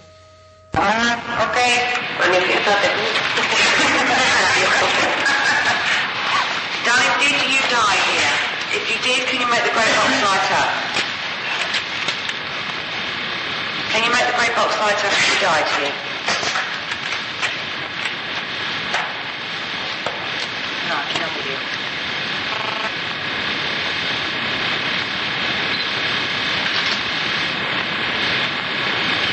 Are you connected to this area? Está conectada al área, pero no murió aquí. Okay. Excelente. Okay. No imagino absolutamente el aparato, ¿eh? Did you work here? Did you work here? Eh, bueno, eso que acaban de escuchar, que parecía la alteración de un móvil, cuando tiene un móvil cerca de un, de un, aparato de sonido, no era un móvil. Hay que decir que eh, Angie y su equipo nos pidió, desde que eh, llegamos a Abades, que apagáramos nuestros móviles para evitar cualquier tipo de alteración. Porque la alteración que provoca el móvil eh, se puede detectar con esos sensores. Nadie tenía allí un aparato eh, de móvil conectado en ese momento. Y en una serie de, de, preguntas que, bueno, creo que eh, Belén te puede contar más sobre eso, eh, los sensores, tanto el de ellos como el nuestro, parecían responder a las preguntas que hacía Angie. Sí, era así. De hecho, pues cuando la, la pregunta en sí, la, la contestación se suponía que era negativa, no sonaba nada. Por ejemplo, eso, ¿no? Que si había muerto allí no sonaron los aparatos. Pero si había estado allí o había trabajado allí, efectivamente allí sonaban los sensores. Que era como muy concreto con las preguntas de ella. Además, era recién acababa la pregunta, los sensores se movían todos, además, al, al mismo tiempo, ¿no? Y sincronizados nos miramos unos a otros y era perfecta cro- sincronización. El que se escucha más fuerte, ese sensor era el nuestro. Que en un momento dado también que yo, que bueno, que yo un poco me sobresalté porque hasta entonces no, no, no había sonado y sin embargo en ese momento fue cuando sonó fuerte. Pero sí es cierto que cada la, pues si la pregunta era positiva, sonaba más a lo positivo que a lo negativo. Es decir, si este morir, eh, tu muerte fue aquí, pues no sonaba, ¿no? Y te, te acuerdas que, que había como, un, como preguntaron también por una monja. ¿Se acuerdan de Sí, que había Sí. y De hecho, que habíamos como percibido esa imagen. ¿no? Exacto, Y- exacto. Y, respondió con un claro pipi pipi. Sí, sí, sí, sí. Es curioso todo. Sí, eso sí es un dato curioso. Porque mm, por lo que parecían coincidir, eh, tanto Angie como Fini, que estaba con nosotros allí, eh, les llegaba la imagen de una mujer. eh, de hecho, una de las preguntas que estaba haciendo Angie en el audio anterior era ¿Do you work it? Es si trabajaba en aquel lugar. Eh, porque se supone que allí nunca llegó a trabajar nadie. Lo raro del asunto es eso. Tampoco llegó a morir nadie. Además, eh, lo que a ellas les llegaba es alguien que había sufrido algún tipo de afección pulmonar. Cosa que no parece cuadrar con la historia del lugar. Al menos con la historia oficial. También es cierto que la, eh, el- aquel pueblo tiene una leyenda negra en la que se cuenta que realmente se llegaron allí a, a- meter, incluso cuando aún no estaba construido, algunos leprosos. Se cuenta también por allí que a algunos de leprosos, eh, como no había posibilidad de curárselos, pues los mataban, algunos llegaron a decir que lo- los llegaban a tirar al mar que está al lado. Hay que decir que eh, el pueblo de Abades, tal como está ahora, no existía. Fue, se empezó a construir a partir del año 78, después de que se creó el aeropuerto del sur, que está por ahí cerquita, y que se creó, se construyó la carretera, la autopista, ¿no? el tramo de autopista que fue, digamos, el, el que el- la arteria que luego hizo que, que el pueblo de Abades sea lo que ahora es. Y bueno, más básicamente esa fue la crónica de, de, de aquella Dale. noche que, que, bueno, como digo, todos los detalles están publicados en el último número de la revista digital Clave 7. La pueden encontrar a través del blog www.clave7.blogspot.com y eh, el último número, el número de, diciembre. Y ahí podrán leer eh, eh, la crónica y ver las fotos. Y también tenemos en, el, en, el, en nuestro muro de Facebook, en la página oficial de, de Facebook, eh, nos buscan por SAI Clave 7 y ahí verán el reportaje fotográfico completo de, de la noche. Mm. También nos falta el, el reportaje de vídeo que se está montando, que bueno, en breve lo, lo presentaremos para que vean la mesa cómo baila. eh, y nosotros también al son de ella, porque la verdad que fue curioso, ¿no? Eh, todavía tenemos otra otra investigación así eh, pendiente de, poder hablar sobre ella, que eso también la hicimos con la con la medium Angie eh, en el Museo del Caro, pero bueno, ya hablaremos en, en otro momento para el próximo año. yo creo que ya nos queda un, poco. Mm, lo único que, que me gustaría es que para terminar y despedirnos de, de los oyentes Mm, darle las felicitaciones a todos. Eh, me gustaría que empezaran, eh, si quieres por ti, Carlos. Hombre, eh, ¿qué voy a decir? El, esta primera temporada aquí en Radio Aguere la, iniciamos con muchos nervios, vaya, todo hay que decirlo, pero poco a poco vamos ganando, digamos, terreno, partida. Y vamos, el hecho de que nos sigan, que nos pregunten, las chicas que ahora mismo nos están siguiendo a través del, del, chat y que nos han hecho algunas preguntas y que estamos aquí, hemos estado filosofando sobre todo con el tema anterior, eh, eso nos llena de, vida, nos llena de ganas y, ojalá que siga así para el próximo año. Yo quisiera, pues, no solo agradecerlo, sino desearles también eh, que todo ese año del 2012, pues muy fatídico que, que, se cuenten por ahí, es, si es un año de cambios, que aprovechen esos cambios porque... Eh, eh, la vida es cambio continuo, no hay que tenerles miedo. Pues yo mm, darle las gracias, eh, incluso amigas personales que se interesan todas las semanas a, ver de qué vamos a hablar y, que sé que cada vez son más y poco más que añadir a Carlos, feliz Navidad y que eso, que ese cambio, que, que, aprovechen lo máximo posible la buena bonda que va a haber y el despertar que va a haber, que creo que va a ser importante. ¿Ani? Eh, yo también, como bien dice Carlos, mm, eh, los principios, los de todo inicio siempre genera un poco de miedo, pero también ha generado muchísima ilusión. Y hablo por mí en este momento, que estoy muy ilusionada con, con este gran grupo invito a todos los oyentes eh, a que cada vez se vayan sumando más, no solo a través del chat, sino que con plena confianza contacte con nosotros cualquier problema, cualquier eh, suceso que le haya sucedido en su vida, que tenga la plena confianza y la libertad de acercarse a nosotros. Mm. Una felicidad, mm, vamos, fiestas para todos. Bueno, yo ya, ya hemos cumplido eh, la hora. Yo lo único que, quería decir es que la magia sea tu, traje, eh, tu mejor traje, tu sonrisa el mejor regalo, tus ojos el mejor destino y tu felicidad mi mejor deseo. Feliz Navidad.